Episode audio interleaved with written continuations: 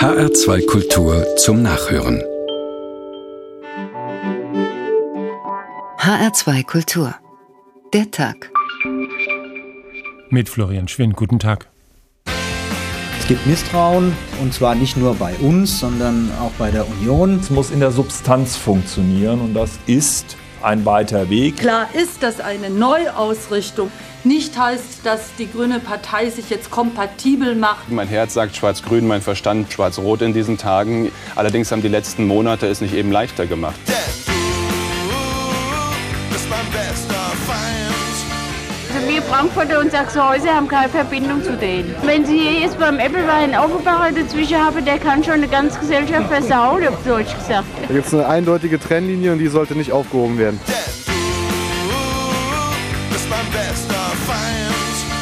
Ihr wisst, dass es heißt, du sollst deine Mitmenschen lieben. Deine Feinde aber sollst du hassen. Ich aber sage euch, liebt eure Feinde und betet für die, die euch verfolgen. Damit erweist ihr euch als Söhne eures Vaters im Himmel.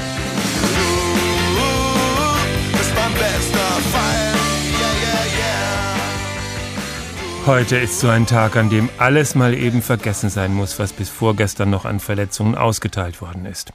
Heute ist Sondierungstag. Die Schwarzen und die Grünen reden miteinander in Berlin zurzeit über eine mögliche Bundesregierung, gerade gehört in den Nachrichten, die man wie nennen könnte diese Bundesregierung? Konservativ-ökologisch vielleicht?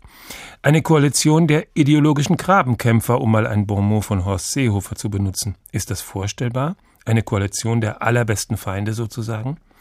Das würde bedeuten, dass erstens sehr große Schatten zu überspringen wären, dass zweitens die eben noch aktiven Schützengräben zugeschüttet und in ihnen jede Menge persönliche Verletzungen begraben werden müssten, und das würde bedeuten, dass den eben noch verfeindeten Parteien etwas ganz Wichtiges abhanden käme, der Lieblingsfeind nämlich. Ohne unsere besten Freunde kommen wir ganz gut eine Weile aus, aber ohne unsere Lieblingsfeinde wird es schwierig. Wir brauchen jemanden, den wir von Zeit zu Zeit beschimpfen, bekämpfen und auch besiegen können, wenigstens rituell oder meinethalben virtuell. In der Politik gilt das im besonderen Maße.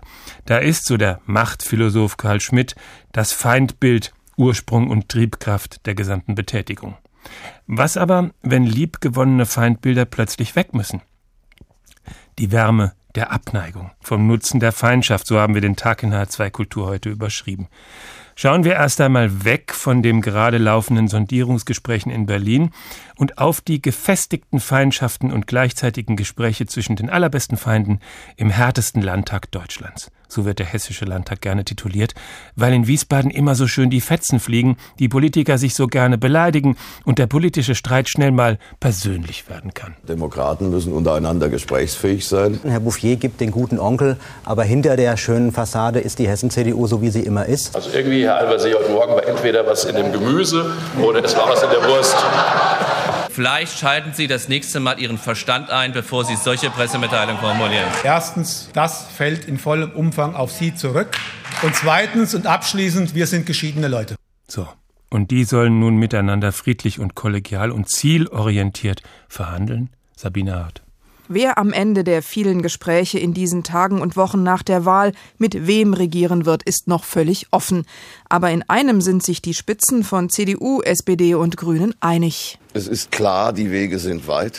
Also die Wege sind weit, das ist so. Deswegen sind die Wege besonders weit. Das Bild von den weiten Wegen haben wir nach den ersten Treffen der Parteien so oft gehört, dass Kai Klose von den Grünen auf Twitter anregte, doch statt der Statements lieber das Lied Dieser Weg von Xavier Naidu zu spielen. Dieser Weg wird kein leichter sein. Dieser Weg Seit über 60 Jahren haben CDU und SPD im Land nicht über eine gemeinsame Regierung geredet. Die Grünen verhandeln zum allerersten Mal ernsthaft mit der Union über diese Option. Erklärungen von SPD-Chef Thorsten Schäfer-Gümbel. Sie wissen, dass die Hessische Union sich aus unserer Sicht eher am konservativen Rand äh, der Bundes-CDU bewegt während die hessische Sozialdemokratie sich eher am fortschrittlichen Rand äh, der Sozialdemokratie bewegt. Auch zwischen Union und Grünen ist die Lage eher angespannt. Die scharfen Wortgefechte im Landtag unvergessen. Grünen-Chef Tarek Al-Wazir. Es gibt eine lange Geschichte großer inhaltlicher Unterschiede äh, in Hessen zwischen den Parteien und die ist nicht äh, von einem auf den anderen Tag weg. Wer das äh, bestreiten würde, der würde sich ja was vormachen. Und so wird beim ersten Treffen zwischen CDU und Grünen selbst die Frage, wer wem Kaffee einschenkt, zum Politikum. Wenn ich Ihnen jetzt einen Kaffee einschenke, heißt der schenkt einem einen ein und umgekehrt auch. Also jeder bedient sich selbst. Wir machen das jetzt einfach mal so. Nach der ersten Zusammenkunft zwischen CDU und SPD traten die beiden Parteichefs getrennt vor die Kameras. CDU-Chef Volker Bouffier. Das war so vereinbart und äh, dem will ich nicht entgegentreten. Vielleicht auch, weil Bilder ja Symbole sind und äh, man vielleicht nicht zu schnell Symbole stellen will, aber das ist für mich nicht entscheidend. Die Wege sind weit in Hessen. Man stelle sich vor, ein CDU-Kultusminister hält eine Rede im Landtag und die SPD-Bank spendet Applaus. Oder ein grüner Energieminister fordert den Bau von Windrädern und die Union klatscht. Eigentlich nicht vorstellbar. Aber möglich ist auch noch ein sogenanntes Linksbündnis, SPD, Grüne und Linksfraktion. Das würde knapp reichen, um in Hessen den vielbeschworenen Politikwechsel einzuläuten. Aber auch da brechen sie wieder auf. Befindlichkeiten, Empfindlichkeiten und alte Verletzungen.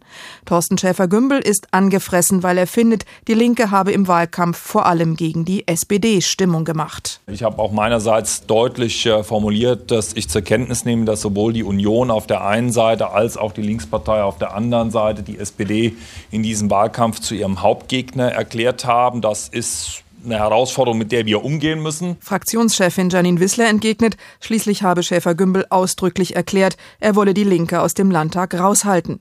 Sie und ihr Parteichef Ulrich Wilken nehmen es aber locker. Wir sind ja nicht nachtragend. Also. Und dass man sich daran erinnern muss, dass man sich auch mal auf den Füßen rumgetrampelt ist, das ist unter erwachsenen Menschen so.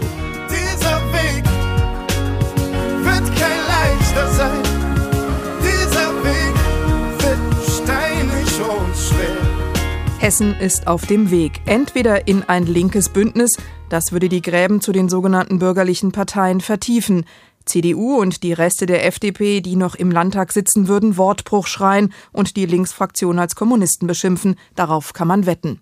Oder aber Hessen macht sich auf den Weg, die bisherigen Feindbilder abzubauen, Gräben zuzuschütten oder zumindest ein paar stabile Holzbrücken darüber zu bauen.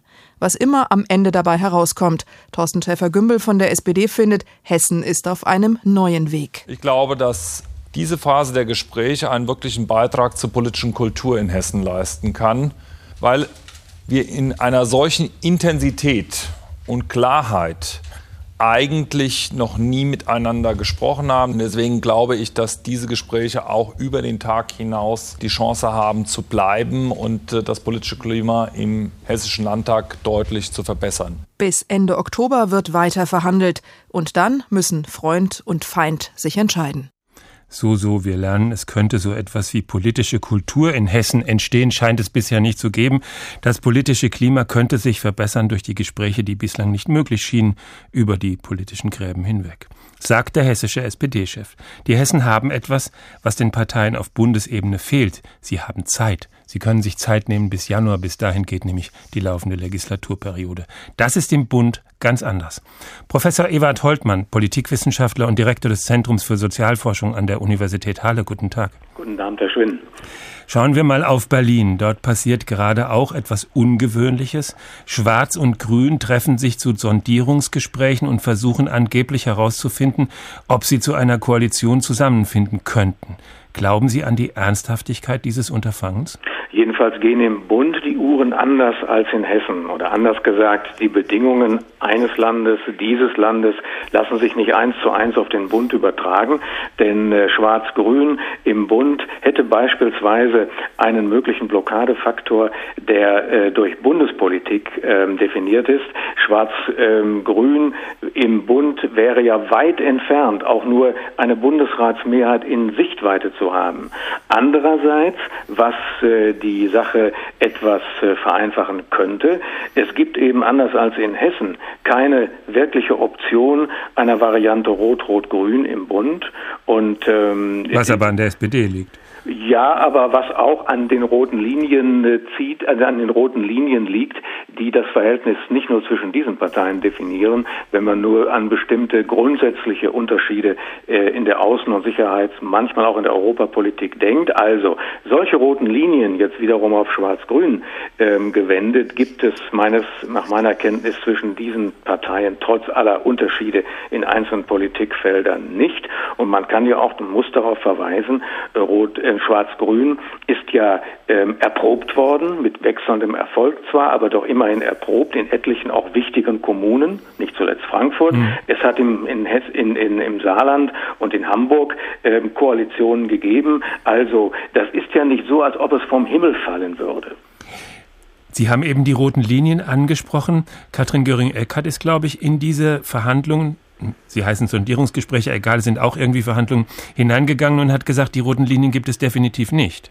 Ja, man wird auf der einen Seite sicherlich äh, verbal äh, die Schwelle relativ hoch hängen, auch um der Selbstachtung willen und um nicht von vornherein den Eindruck zu erwecken, dass man als möglicher kleiner Koalitionspartner alles mitträgt, was der Große diktiert. Da gibt es ja in der Tat auch nach wie vor materielle Unterschiede in wichtigen Politikfeldern, Familien, Energiepolitik, Asyl- und Einwanderungspolitik, Steuerpolitik. Ähm, aber ich äh, denke, dass es hier tatsächlich auch Möglichkeiten gäbe, die von Ihrer Korrespondentin eben äh, genannten, ähm, zumindest hölzernen Brücken, tragfähig bei einem solchen Bündnis auch zu zimmern. Weil Sie das gerade angesprochen haben, die Energiepolitik. Vor der Wahl gab es einige ernsthafte Plädoyers, nicht von Politikern, sondern meist von Wissenschaftlern, in Fachzeitschriften, aber auch in einer Publikumszeitschrift, die sagten, Schwarz-Grün sei die einzige Option, mit der Deutschland die Energiewende tatsächlich schaffen könnte. Das wäre das Technologieprojekt der Grünen, das die CDU durchsetzen könnte. Also sie würde sie, wenn sie sie einfach machen lassen würde, wie Frau Merkel das ja immer so macht, das wäre eigentlich ein Projekt, für das es sich lohnen könnte, oder? Ich denke, dass diese ähm, aus äh, Fachkenntnis, die ich gar nicht bestreiten will, äh, geleitete Einschätzung sich ein wenig reibt mit den tatsächlichen äh, Gegebenheiten im politischen Raum. Ähm, Stichworte sind hier, die Union ihrerseits wird ja sich nicht so ganz schnell von den vielen Ausnahmeklauseln für Unternehmen und mhm. Betriebe beim EEG verabschieden können und wollen. Es gibt auf der anderen Seite für die Grünen auch einen zum Teil jetzt ja schon vorhandenen Widerstand von örtlichen Bürgerinitiativen gegen die Durchleitungen äh, der neuen Stromtrassen. Also ein einfaches Unterfangen wird das nicht und man wird auch nicht sagen können, da, da mag der eine den anderen einfach machen lassen. Denn ein Koalitionsprojekt ist ja ein gemeinsames Projekt. Da müssen zwar beide ihr Profil bewahren, aber letztendlich sind sie ja auch dem Wähler gegenüber gemeinsam für bestimmte, für bestimmte Entscheidungen verantwortlich. Das heißt, die ehemaligen Feinde müssten die anderen als andere akzeptieren und sie auch, ihnen auch ein Feld überlassen. So. Und ich denke, das ist auch dann die Praxis, die auf eine entsprechende Normalisierung im Parteiensystem äh, hinweist. Es hat diese Normalisierung ja auch gegeben. Die gesellschaftlichen Voraussetzungen haben sich, was etwa die Anhängerschaften von Unionsparteien einerseits und Grünen andererseits betrifft, geändert. Es ist ja nicht mehr so wie in den 80er Jahren, wo diese Anhängerschaften durch konträre wirtschaftliche Interessen lagen und auch gegeneinander scharf abgegrenzte sozial-strukturelle Milieus gekennzeichnet gewesen sind. Man darf sich hier mal erinnern, in den frühen 80er Jahren, als die Grünen sich anschickten, auf der Bundesebene erfolgreich zu werden, war der typische Grünenwähler häufig erwerbslos oder auch Studierender. Heute ist die Wählerschaft der Grünen weit in die gut verdienende Mittelschicht hineingewachsen mit einem hohen Anteil Selbstständiger. Will sagen, sozialstrukturell und auch sozialkulturell sind Gräben zwischen Unionsparteien einerseits und Grünen längst erheblich eingeebnet worden. Deshalb sind allerdings solche Gespräche, wie sie jetzt noch stattfinden, kein Selbstläufer. In der Tat gibt es da viel Arbeit, viel Arbeit, was die Verhandlungen betrifft. Professor Eberhard Holtmann, Politikwissenschaftler und Direktor des Zentrums für Sozialforschung an der Universität Halle. Recht herzlichen Dank. Und wir gehen nach Berlin, von den Möglichkeiten zurück zur Realität. Derzeit wird sondiert in Berlin zum ersten Mal zwischen Schwarz und Grün. Es geht nicht um Verhandlungen, noch lange nicht und wird vielleicht auch nie darum gehen. Aber hinter verschlossenen Türen sitzen die ich nenne sie jetzt trotzdem Verhandlungsdelegationen, Sondierungsdelegationen, meinetwegen der Union und der Grünen zusammen. Und vor der Tür unser Reporter Jan Gawert. Guten Tag. Guten Tag. Wie ist das eigentlich gewesen im Vorfeld dieses politischen Novums? Wie haben es die Schwarzen und die Grünen eigentlich geschafft, den Ton so weit zu dämpfen, dass sie dann gemeinsam durch diese Tür, vor der sie jetzt stehen, durchgehen konnten und den Wahlkampf vergessen haben machen? Naja, es gab so ein paar Lockerungsübungen, vor allem von Seiten der CDU aus. Da hat man äh, gleich am Wahlabend äh, noch gesagt, man muss mit beiden Seiten natürlich sprechen und hat äh, entsprechend versucht, sich anzunähern in den Äußerungen. Hermann Gröhe, der CDU-Generalsekretär, hat in den vergangenen Tagen immer wieder gesagt, dass man mit den Grünen ernsthaft ergebnisoffen äh, sprechen will. Und in der CDU ist das Ganze vor allem eine Perspektive, die mittelfristig interessant ist, weil der CDU ja der äh, natürliche Koalitionspartner, die FDP, abhanden gekommen ist. Und von daher musste man sich äh, bei der CDU auch locker machen und äh, auf die Grünen zubewegen, zubewegen, wenn man sich diese Option ähm, offen halten will. Aber man muss auch sagen, auf Seiten der CSU, also der Christsozialen aus Bayern, da gab es diese Annäherung erstmal gar nicht. Da hat CSU-Chef Horst Seehofer gleich am ersten Tag nach der Wahl gesagt, nein, also mit Jürgen Trittin, mit diesen äh, Leuten aus äh, dem Wahlkampf, da will er äh, nicht verhandeln, mit äh, ihm will er nicht sprechen. Das wurde bis zuletzt durchgehalten. Gestern hat das nochmal Alexander Dobrindt, der CSU-Generalsekretär, wiederholt. Und da gab es eigentlich keine äh, Annäherungszeichen. Trotzdem spricht man natürlich. Ähm, weil die äh, Union sich insgesamt diese Option offen halten will. Und äh, gestern gab es eine Pressekonferenz der frisch gewählten Fraktionsspitze der Grünen und da konnte man eigentlich auch mehr Gründe raushören, warum Schwarz-Grün nicht klappen kann. Und ähm, da hat man sich dann sehr darauf konzentriert auf Äußerungen von CSU-Innenminister Hans-Peter Friedrich, der zum Flüchtlings, äh, zur Flüchtlingskatastrophe in Lampedusa vor allem darauf abgezielt hat, dass man etwas gegen Schleuserbanden unternehmen muss. Äh, das haben die Grünen als ein wichtiges Thema für diese äh, Gespräche erklärt und somit natürlich noch einmal äh, große Hindernisse in den Weg gestellt. Und ähm, eigentlich äh, kann man nicht davon sprechen, dass die Stimmung da im Vorfeld sich besonders entspannt hätte. Trotzdem spricht man miteinander. Ich glaube, alle Seiten vor allem mit Blick auf die ähm, nächste Bundestagswahl, die da kommt, um sich neue Optionen zu eröffnen. Also Sie, Sie sehen das eher als eine Übung für in vier Jahren. Das ist, glaube ich, eine Geschichte, die für die Parteien hier vor allem aus einer mittelfristigen Perspektive heraus interessant ist. Äh, es wäre äh, eine sehr äh, große Nachricht, wenn es da eine große Annäherung geben würde heute. Das wollte ich jetzt gerade fragen. Jetzt stehen und sitzen Sie mit den Kollegen der anderen Sendern und der Nachrichtenagenturen und der Zeitungen vor diesem Konferenzsaal, wir nennen das Lungern, und erwarten dann was? Eine negative Nachricht oder eine große Sensation? Also eine gute Nachricht äh, im Sinne einer äh, schwarz-grünen Annäherung wäre, wenn man sagt, wir treffen uns hier nochmal ein zweites Mal und reden dann nochmal weiter. Mhm. Ähm, aber es soll morgen ein informelles Treffen geben mit Seehofer, Merkel und SPD-Chef Gabriel, äh, wo vielleicht schon die ähm, äh, der, der Weg Richtung Schwarz-Gelb, ähm, äh, Entschuldigung, Schwarz-Rot äh, eher geebnet wird. Und von daher wäre es für Schwarz-Grün eine gute Nachricht, wenn man hier gleich verkündet, dass es noch ein zweites Gespräch geben soll. Und trotzdem werden, obwohl das so unwahrscheinlich ist, werden irgendwie, wird irgendwie die Etikette eingehalten. Im Vorfeld haben wir gehört, dieses Sondierungsgespräch wird genauso lang dauern wie die bisherigen Sondierungsgespräche, damit Sie, die Journalisten, wir, äh, nicht da was draus ablesen können, dass es vielleicht kurz und schnell zu Ende ist. Genau, das ist äh, das Konzept, was die Parteien hier verfolgen. Es gab im Wahlkampf ja kaum einen Auftritt, wo man nicht das Parteilogo im Hintergrund äh, gesehen hätte. Und das versucht man jetzt hier anders zu machen. Es gibt einen neutralen Ort, an dem gesprochen wird. Ähm, wir sind hier in der Reichstagskuppel. Hier werden nachher ähm, die Teilnehmer der Sondierungsgespräche heraufkommen und dann ihre Statements abgeben. Und dafür hat man keine Parteiaufsteller im Hintergrund gewählt, sondern bewusst einen Ort, der neutral ist, damit man allein schon durch die Bilder ähm, verkündet, dass hier Annäherung stattfindet, dass hier nichts Trennendes ist, sondern ähm, die Gespräche äh, ernst gemeint sind und eben auch die Möglichkeit haben, dass man sich einigt. Unser Reporter im Reichstag, Jan Gawert, vielen Dank dorthin. Die Wärme der Abneigung vom Nutzen der Feindschaft. Der Tag in HR2 Kultur. Jetzt kommen die hessischen Verhältnisse mal ganz anders. Wir zitieren Schimpfereien aus dem Frankfurter Kalender für Uzer und Schenner. Für ähm, Nicht-Frankfurter. Also aus dem Frankfurter Kalender für Spötter und Schimpfer. Dreckbagge, Motzbub, Galgestrick, Rindviech, Schneggelehne, Quatschkopf, Armdiersche, Schwinge, Lord Blumenkohl, Muddersche, Duteclown, Säudreiber, Unleid, Heckeschisse, Alleswisser, Dämlack, Fresssäckelsche, Schluri, Hopsch, Schlächter, Herzgebobbel, Abstauber, Hätschelbiebsche, Dummgans, Spieße, Gassestrolch, Sauber, Berschi, Fessi, Quaddel, Korindekacker, Schnaschsäckelsche. Wenn Sie glauben, das ist alles gewesen, Dann täuschen Sie sich. Die Wärme der Abneigung vom Nutzen der Feindschaft. Der Tag in H2 Kultur.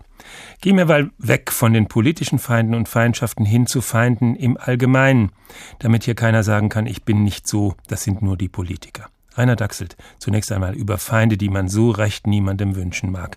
Überflüssige Feindschaften. Wolltest du nicht dein Leben leben, schön in Ruhe, mit deiner Junkie-Mutter? Ich hab keine Ahnung, Alter. Ich dachte, die Sache wäre gegessen. Fido, du wurdest als Opfer geboren, hast als Opfer verloren. Du wurdest als Opfer geboren, sehr cool. So tragen richtige Männer heute Feindschaft aus. Und wenn Bushido hinholzt, holzt Sido natürlich zurück. Er verspricht der beleidigten oder wie man heute sagt, gedissten Mama. Weißt du, ich werde jetzt einfach einen Song zurückmachen. Ich rette unsere Ehre, kein Problem. Was hast du dir dabei gedacht, Bushido? Du meinst das wirklich ernst? Jetzt bleibt nur noch die Frage zu klären, wer stirbt zuerst? Wer stirbt zuerst? Noch cooler. Battle, Schlacht heißt sowas. Und es geht auch ohne Musik. Jedenfalls, wenn es die richtigen Leute versuchen. Boris Becker, den Älteren noch als Leistungssportler bekannt, disst folgendermaßen seine Ex-Verlobte Sandy Meyer-Wölden. Ich wurde am Montagabend bei dem US Masters in Flushing Meadow auf dem Center Court vor ausverkauftem Haus als einer der Champion aus den letzten 25 Jahren geehrt. Nur Sandy hatte keine Lust und war leider nicht dabei. Sie ging lieber shoppen in der Stadt. So eine gemeine, selbstverliebte Ische, Alter, denkt man da. Aber da kommt schon der Rächer für die Gediste. Ihr noch Ehemann, ein gewisser Oliver Pocher, den etwas jüngeren, noch als Unterhaltungskünstler bekannt. Er twittert volles Rohr zurück. An Boris Becker. Na, wieder auf Temperatur, um deinen Flop anzukurbeln? Das sieht man an deinem roten Kopf. Und dann die Kampfansage. Leg dich nicht mit einem Pocher an, solange meine Frau meinen Namen trägt.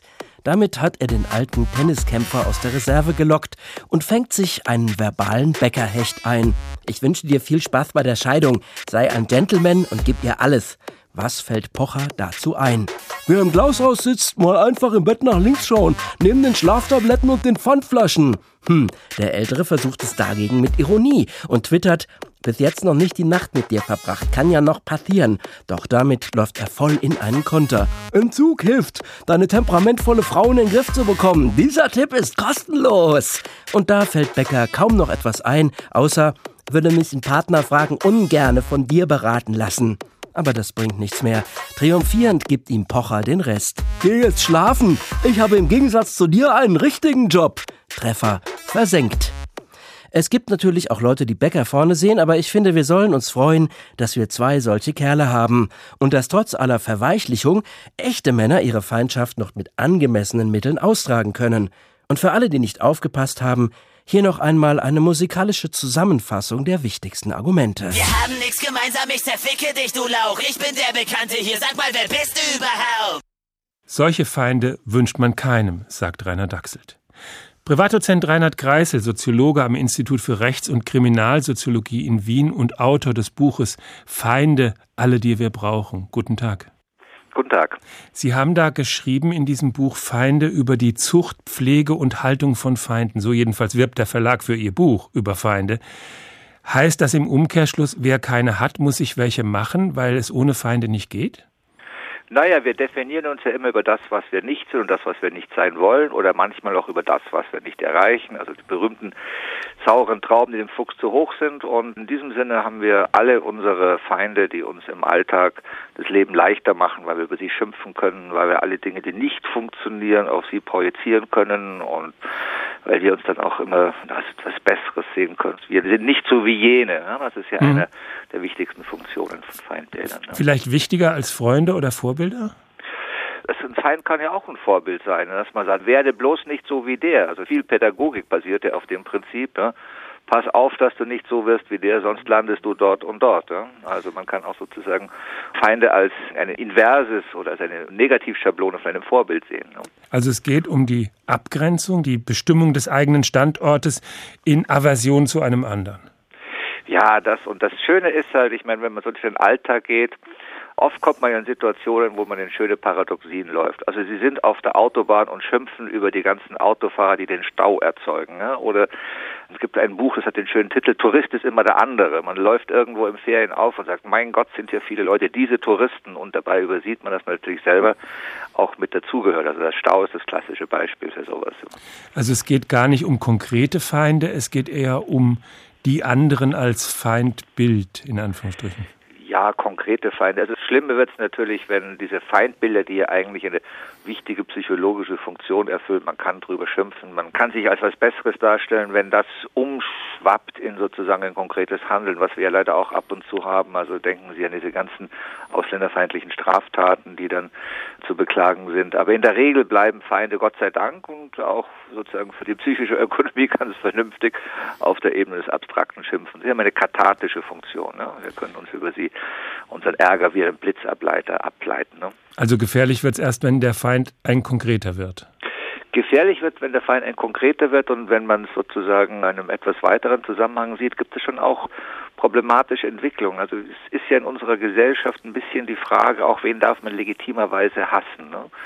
Und es gibt im Englischen den schönen Ausdruck der suitable enemies, der passenden Feinde, und die mhm. wechseln immer. Und Sie haben in der öffentlichen Diskussion, zurzeit denken Sie an die Diskussion über Pädophilie, über die Pädophilen, die Kinderschänder, denken Sie, was Sie früher hatten, die Ausländer, denken Sie, was dann ab und zu auftaucht, die Drogenabhängigen. Es gibt also immer sozusagen wechselnde Feindbilder, die den öffentlichen Diskurs bestimmen und auch das dann ermöglichen, sich als anständiger, ehrlicher und guter Bürger zu profilieren wiewohl man es oft gar nicht so sehr ist, was nicht heißt, dass jeder ein Pädophil ist, aber man grenzt sich von solchen Leuten ab, ne, um den eigenen moralischen Mehrwert, um die eigene moralische Höhergestelltheit zum Ausdruck zu bringen. Ne. Harmloseres Beispiel wären die Raucher zurzeit.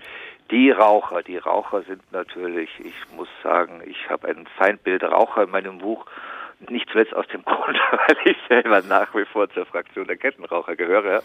Aber diese ganze Gesundheitsgeschichte ist natürlich ein klassisches Feindbild. Und Sie können davon ausgehen, das nächste, was kommen wird, sind also die Dicken ja, und dann kommen die Alkoholiker und alle, die eignen sich sozusagen als Feinde.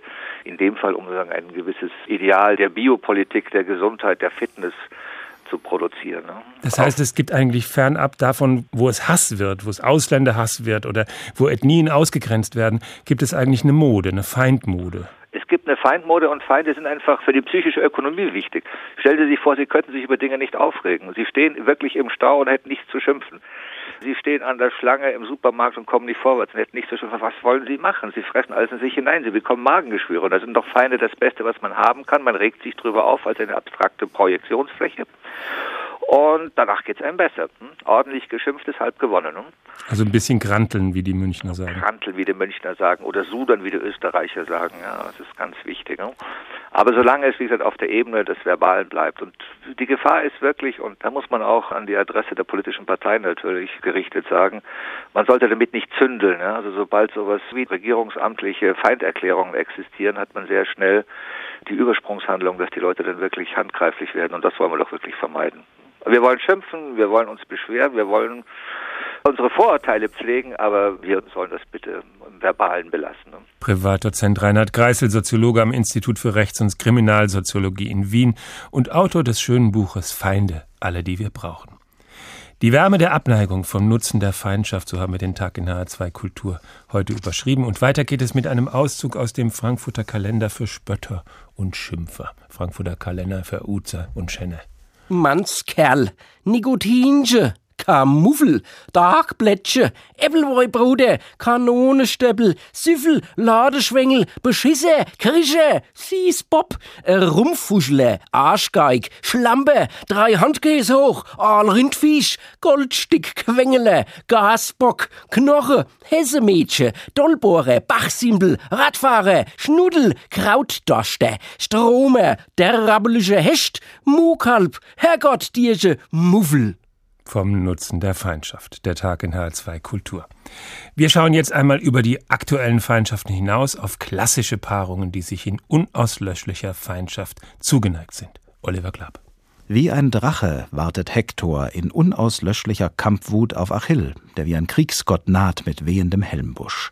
So der Dichter Homer in seinem Epos über den Trojanischen Krieg. Im römischen Bürgerkrieg, in der Ebene von Pharsalos, die vollends bedeckt ist mit Menschen, Pferden und Waffen, stehen zwei römische Feldherren bereit zum Kampf gegeneinander, so der Historiker Plutarch über Caesar und Pompeius. In beiden Kriegen haben wir es mit zwei feindlichen Protagonisten zu tun.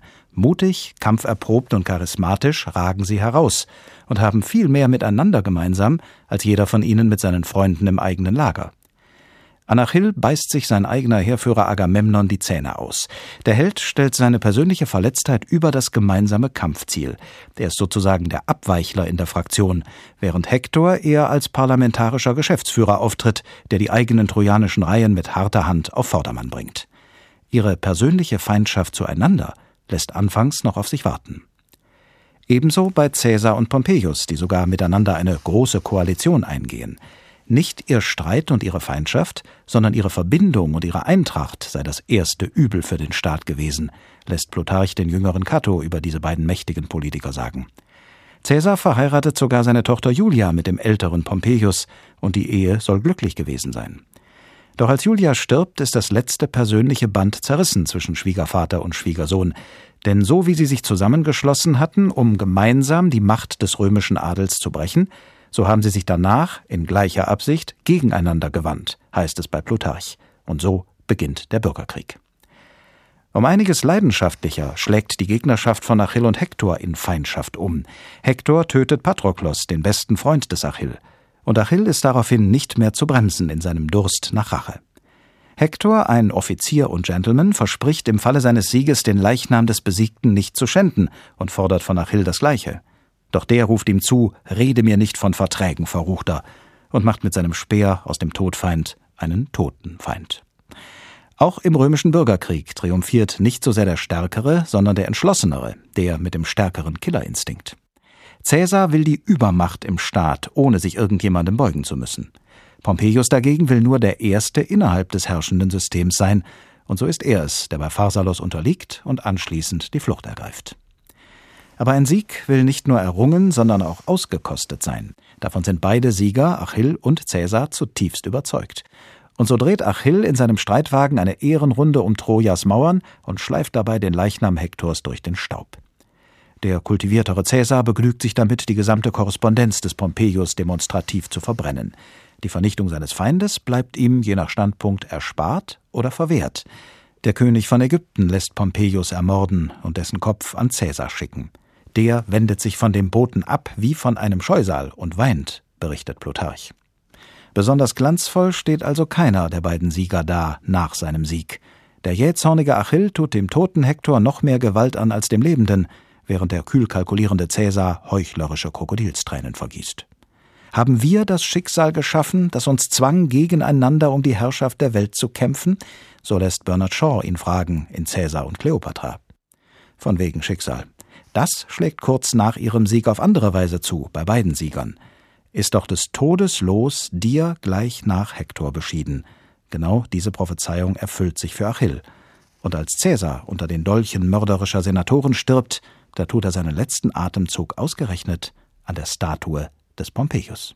Oliver Glab über klassische Feindespaare, die uns natürlich literarisch vermittelt wurden, auch wenn sich die römischen Schreiber gerne Historiker genannt haben. Sie haben die Geschichte dann schon in ihrem Sinne umgeschrieben. Literarisch eben. Und bei der Literatur bleiben wir dann auch mit Jochen Hörisch, Professor für Germanistik und Medienanalyse an der Universität Mannheim. Guten Tag. Ja, guten Tag. Was uns bis hierher berichtet worden ist, sind ja Feindschaften von Figuren, die es zum Teil nur in der Literatur gibt oder die zumindest literarisch überhöht sind. Es gibt aber auch allerbeste Feinde unter den Literaten selber. Da bekämpfen sich nicht die Figuren, die Protagonisten, sondern die Schriftsteller, die Autoren. Was geht da denn eigentlich ab? Da geht ab, dass wahrscheinlich die Literatur ohne ganz starke affektive und emotionale Momente nicht zu haben ist.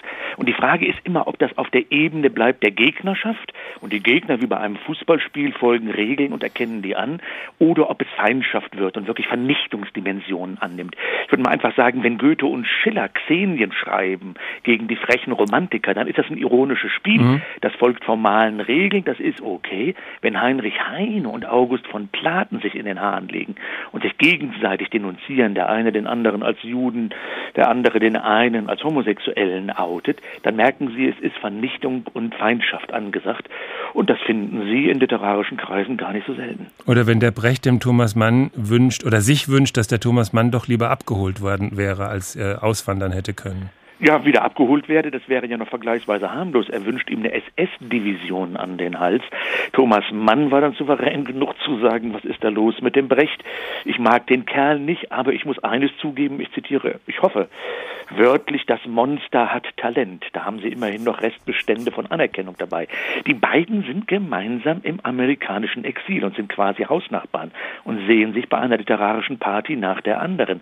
Sie mögen sich nicht, aber sie haben darauf verzichtet, die Waffen zu ziehen.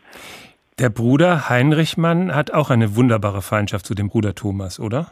Ja, da haben wir den klassischen Bruderkonflikt der Feindschaftsdimension, hat wie Kain und Abel. Erschlagen haben sich die beiden nicht, die haben ja auch die Kurve dann wieder gekriegt. Also wiederum von Feindschaft auf Gegnerschaft und dann sogar auf Bruderfreundschaft, die ein bisschen bemüht war, umgestellt. Aber es hat geklappt. Aber Thomas Mann hat das ja etwa dann im Zauberberg geschildert. Settembrini und Nafta sind ja Brüder im mhm. Geiste und die duellieren sich.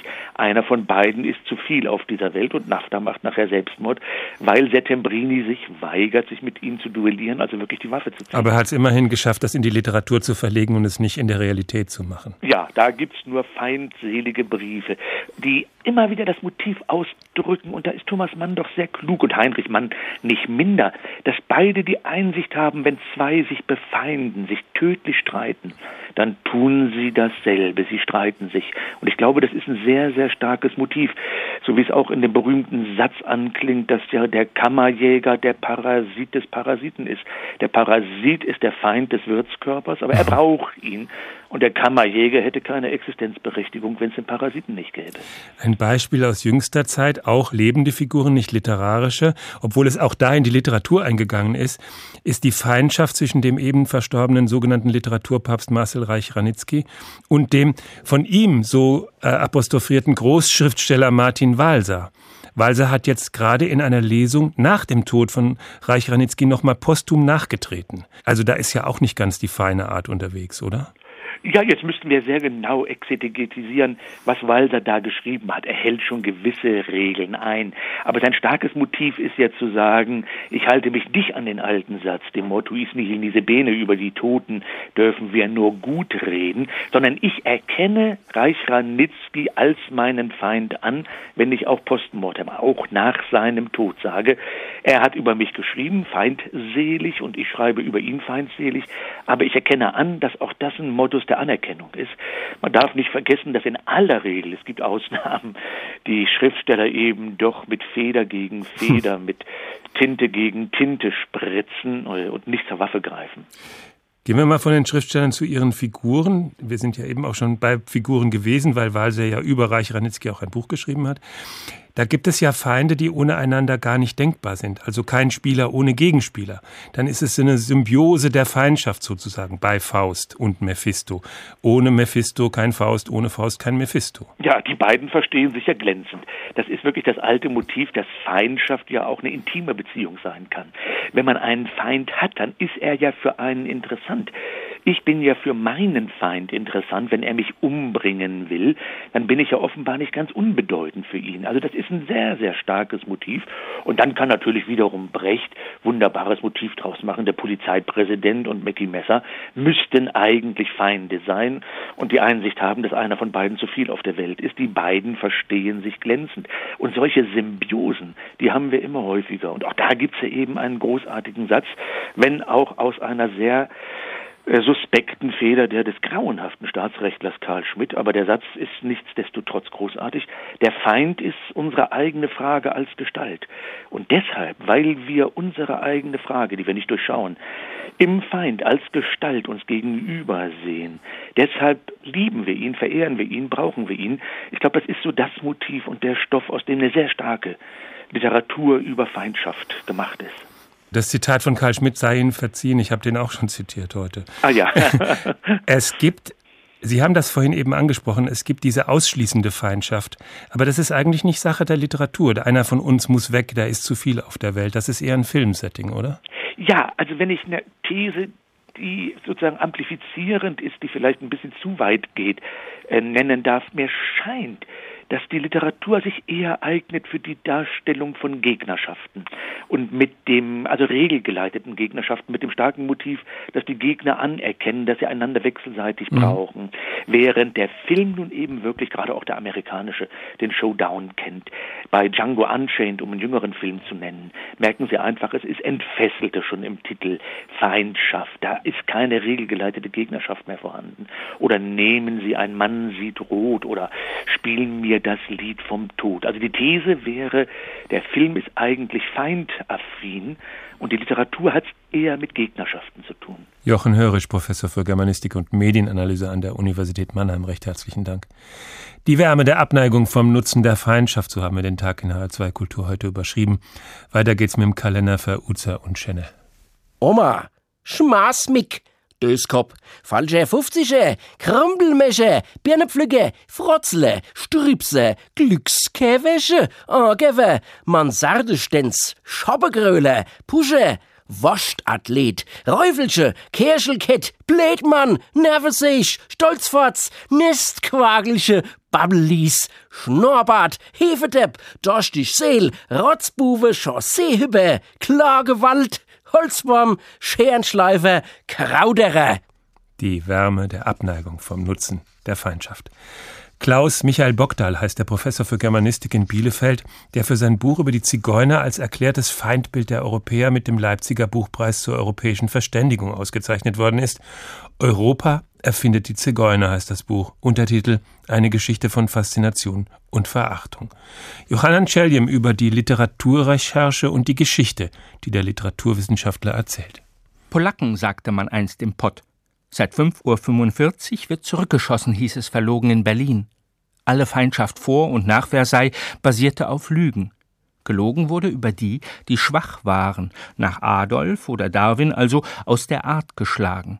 Die Juden, denn da gab es was zu holen und die Feindschaft wurde jede Ostern in Predigten aufgefrischt und die Polacken sowieso mit ihrer zwischen Preußen und Russen eingeklemmten Republik. Auf die durfte man seit 5.45 Uhr zurückschießen. Sowas verstand der Volksgenosse sofort, geschult durch deutsches Liedgut. Wenn das Judenblut vom Messer spritzt, dann geht's noch mal so gut. Nachdem dann SA marschiert, der Führerstab krepiert war und aus den überlebenden Untermenschen alliierte Sieger geworden waren, brauchte man wieder Menschenmaterial. Pardon, nun hieß es Arbeitskraft. Und weil die Adenauer Republik neue Akzente setzte, nannte man die für Drecksarbeit angeworbenen Kinder der Ex-Feinde Gastarbeiter. Klaus Michael Bockdahl ist Kind polnischer Zuwanderer. Sein Großvater gab seine Lunge in der Grube für die neue Republik der ehemaligen Feinde. Polacken sagt man heute nicht so oft im Pott, aber die Feindschaft blieb ein Thema für Herrn Bockdahl. Er wurde Germanist, ein Deutschlehrer mit Leidenschaft und befasste sich mit der Mechanik der Feindschaft. Auf dem zweiten Bildungsweg fraß er sich durch das deutsche Gedankengut. Die Literatur ist ja voll mit Freund- und Feindgeschichten. Manchmal verschmilzt da, was sich hassen soll und doch zusammengehört wie Romeo und Julia. Aber Bockdahl entdeckte auch den hässlichen Kern der schönen Literatur. Das böse Gedächtnis der Kultur, so nannte es der Germanist, und weil er, inzwischen Hochschullehrer, nicht aufhörte zu lesen, entdeckte er auch die Zigeuner. Nicht die Sinti, die Rom, das schriftlos durch Europa fahrende Volk selber, sondern die Bilder von ihnen, die Aufschluss darüber gaben, wie man aus Minderheiten Feinde macht, die man bekämpfen kann. So eine Hatz sorgt für Zusammenhalt. Da ist die Stadtchronik von Bern, ein Prachtband voller Stiche. Darunter das erste Bild der zugereisten Sarazenen mit Krummschwertern vor dem Tor. Da warnt die Angst des Illustrators vor dunklen Turbanträgern vor dem Tor. Die dunklen Sarazenen werden mit Zigeunern gleichgesetzt, denn nicht die Realität der Sinti oder Roma war von Bedeutung für die einheimischen Ratsherren, sondern die Projektion. Freiwild, das hieß für Adlige Treibjagd auf Zigeuner, zum Spaß. Wer die erschlug, der durfte das. Die Fremden ohne Schrifttradition standen unter keinerlei Schutz. Bei Juden zog der Pogrom aufgrund ihrer Schriftkultur oft legitimatorisch umständliche Schreibarbeit nach sich. Man musste sich diesen schriftkundigen Feinden gegenüber Vorwände ausdenken, dass sie das Blut der Christenkinder tränken, die Pest verbreiteten, unschönes, dummes Zeug, das Arbeit machte. Auf Zigeuner machten Adlige einfach Jagd zum Spaß. Denn da musste niemand etwas erklären, da war klar, wir sind das Volk, sie sind der Feind.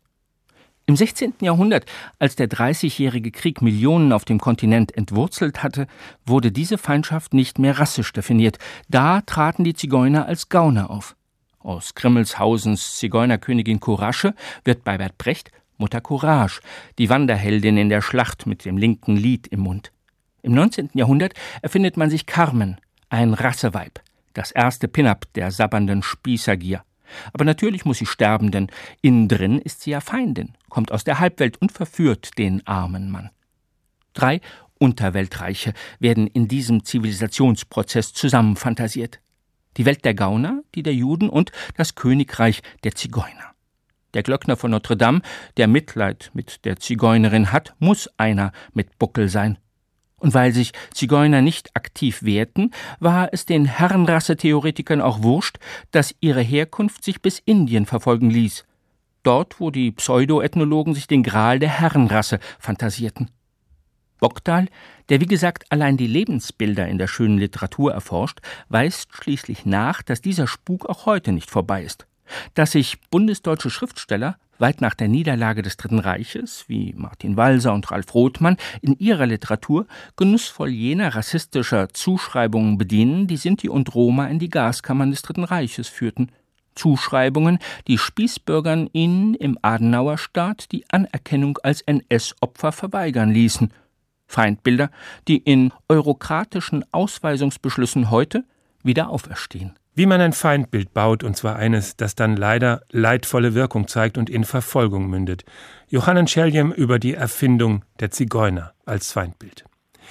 In Teheran erreichen wir jetzt den Privatdozenten Jochen Hippler, Politikwissenschaftler an der Universität Duisburg-Essen. Guten Tag. Schönen guten Tag. Sie sind im Iran, also im erklärten Feindesland des Westens, soweit der noch von den USA geprägt ist. Was machen Sie da? Freundschaft etwa? Ja, wir machen einen Studentenaustausch. Wir haben vor zwei Jahren mit Unterstützung des DAAD ein Programm begonnen, wo iranische Studenten der Universität Teheran uns in Deutschland besuchen, um Deutschland kennenzulernen und Ansätze zum Studium dort zu finden. Und dann einmal im Jahr erwidern wir dann jeweils den Besuch und sind jetzt gerade mit einer Gruppe von, ich glaube, zehn Studenten der Universität Duisburg in Teheran. Das heißt, es geht eigentlich um Verständigung, das Gegenteil von Feindbildern. Um erstmal kennenlernen, zu lernen, halt unterschiedliche Positionen auszuhalten und dann die eigenen trotzdem nicht aufzugeben. Es geht um Kennenlernen einer anderen Kultur und es geht eben in, im Fall unserer Studenten eben auch darum, internationale Beziehungen besser einschätzen, verstehen zu können, weil die Studierenden eben internationale Beziehungen und Entwicklungspolitik studieren. Also insofern ist es ein ganzes Bündel von Dingen, aber natürlich steht dahinter das Interesse auch unnötige Konfrontationen zu vermindern. Und es gibt ja noch genug, die nötig sind. Da sollte man dann nicht aufgrund von psychologischen Voreingenommenheiten zusätzlich noch unnötige haben. Sie nennen das psychologische Voreingenommenheiten, aber es sind ja auch politische naja, ich sag jetzt mal Gewissheiten oder zumindest werden sie uns als solche verkauft. Der Iran steht gegen Israel, der Iran hat sich selber zum Feindbild aufgebaut. Das wird mit dem neuen Präsidenten gerade anders. Der Iran ist auch als Feindbild aufgebaut worden von dem vorherigen US-Präsidenten. Da sind ja ganz verhärtete Fronten, die Sie da gerade versuchen, im Kleinen aufzuweichen. Ja, das, was angesprochen haben, ist ganz zentraler Punkt. Also wir haben in solchen Konflikten, wo es so um Feindbilder, Feindwahrnehmung geht, natürlich in der Regel zwei Dinge, die vermischt werden, nämlich einerseits tatsächliche Interessensgegensätze, politische Gegensätze, wo verschiedene Länder in diesem Fall unterschiedliche Ziele haben. Und das führt dann eben zu Streit. Das ist ja ganz normal. Auch im innerwestlichen Verhältnis gibt es ja auch manchmal Auseinandersetzungen über Handelspolitik, über, über andere Fragen. Ähm, und dann gibt es aber verknüpft mit diesen unterschiedlichen Interessen eben tatsächlich auch immer irgendwo von materiell gestützt auch Vorurteile, Fehlwahrnehmungen, dass dann halt der Westen wahrgenommen wird als dekadent und vom Alkohol und der Prostitution äh, verkommen. Und umgekehrt der nahe Mittlere Osten wahrgenommen wird als halt ein Haufen von äh, Fanatikern und Verrückten. Und Solche Dinge machen natürlich dann es nicht einfacher, die tatsächlichen politischen Konflikte, die man hat, ernsthaft zu bearbeiten, wenn sie ständig vermischt werden mit solchen psychologischen Dingen, die eben manchmal einen Korn von Wahrheit enthalten, aber häufig auch ziemlich absurd oder steigert sind. Also da, wo die Feindbilder, das, was an die Wand gemalt wird, die tatsächlichen Interessensgegensätze oder kulturellen Gegensätze überlagern und man das eine vom anderen gar nicht mehr trennen kann. Genau das ist das Problem, dass Länder, Staaten oder Leute oder Gruppen verschiedene Interessen haben, ist ja völlig normal. Das ist in jeder Familie so. Nicht jedes Familienmitglied möchte ähm, immer in den gleichen Urlaubsort fahren. Ähm, das ist zwischen Ländern und Regierungen so. Und es kommt eben darauf an, dass man halt lernt und Mechanismen entwickelt, diese Interessensunterschiede eben auf eine Art abzuwickeln und zu klären, in die eben möglichst wenig schädlich ist, die möglichst nicht zur Gewalt führt, die möglichst nicht zu einer Verhärtung der Fronten wird und das ist der Punkt. Also es geht ja nicht um Friede, Freude, Eierkuchen wir sind alle einer Meinung, Position. Also im Gegenteil geht es darum, die unterschiedlichen Positionen, die unterschiedlichen Interessen herauszustellen und klarer werden zu lassen, indem man diese kulturellen Aspekte, die möglicherweise nur benutzt werden, um die Interessen zu verfolgen, dass man die selber erkennt und dass man die vielleicht reduziert, dann hat man einfach mehr Kraft und Gelegenheit und Möglichkeit, die wirklichen Unterschiede ernsthaft zu bearbeiten und nicht in so einem kulturellen Überbau einfach wegzuerklären. Wir haben in dieser Sendung gehört, dass wir eigentlich zum Leben Feindbilder oder Feinde, projizierte Feinde brauchen, um uns abzugrenzen, um uns unseren eigenen Standort zu bestimmen.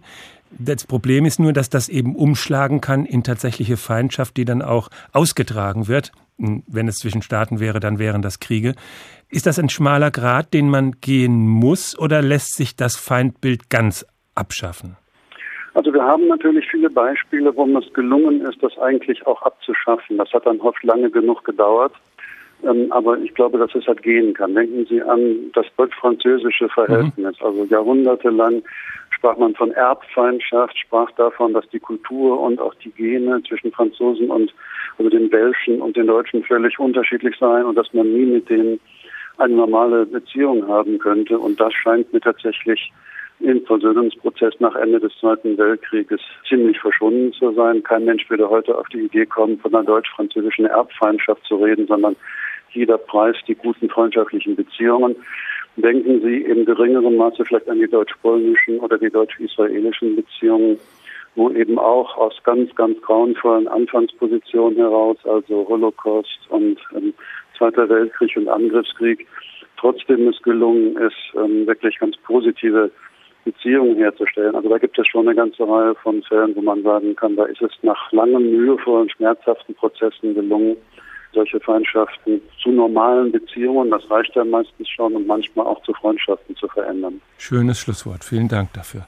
Am Handy in Teheran war das Jochen Hippler, Politikwissenschaftler an der Universität Duisburg-Essen und derzeit zu Besuch im Feindesland beim Fraternisieren, auf das die Feindbilder nicht in aktive Feindschaft umschlagen.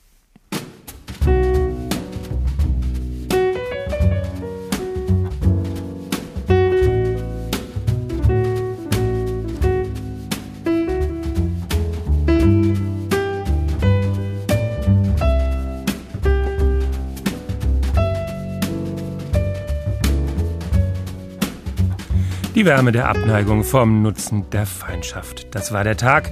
Wenn Sie was versäumt haben, dann können Sie uns nachhören unter hr2.de. Dort können Sie auch unseren Newsletter bestellen oder Sie folgen uns ganz einfach bei Twitter. Dort finden Sie uns als der Tag in einem Wort. Der Tag. Das war der Tag, wie gesagt. Morgen ist ein neuer Tag. Bis dahin. Tschüss, sagt Florian Schwing.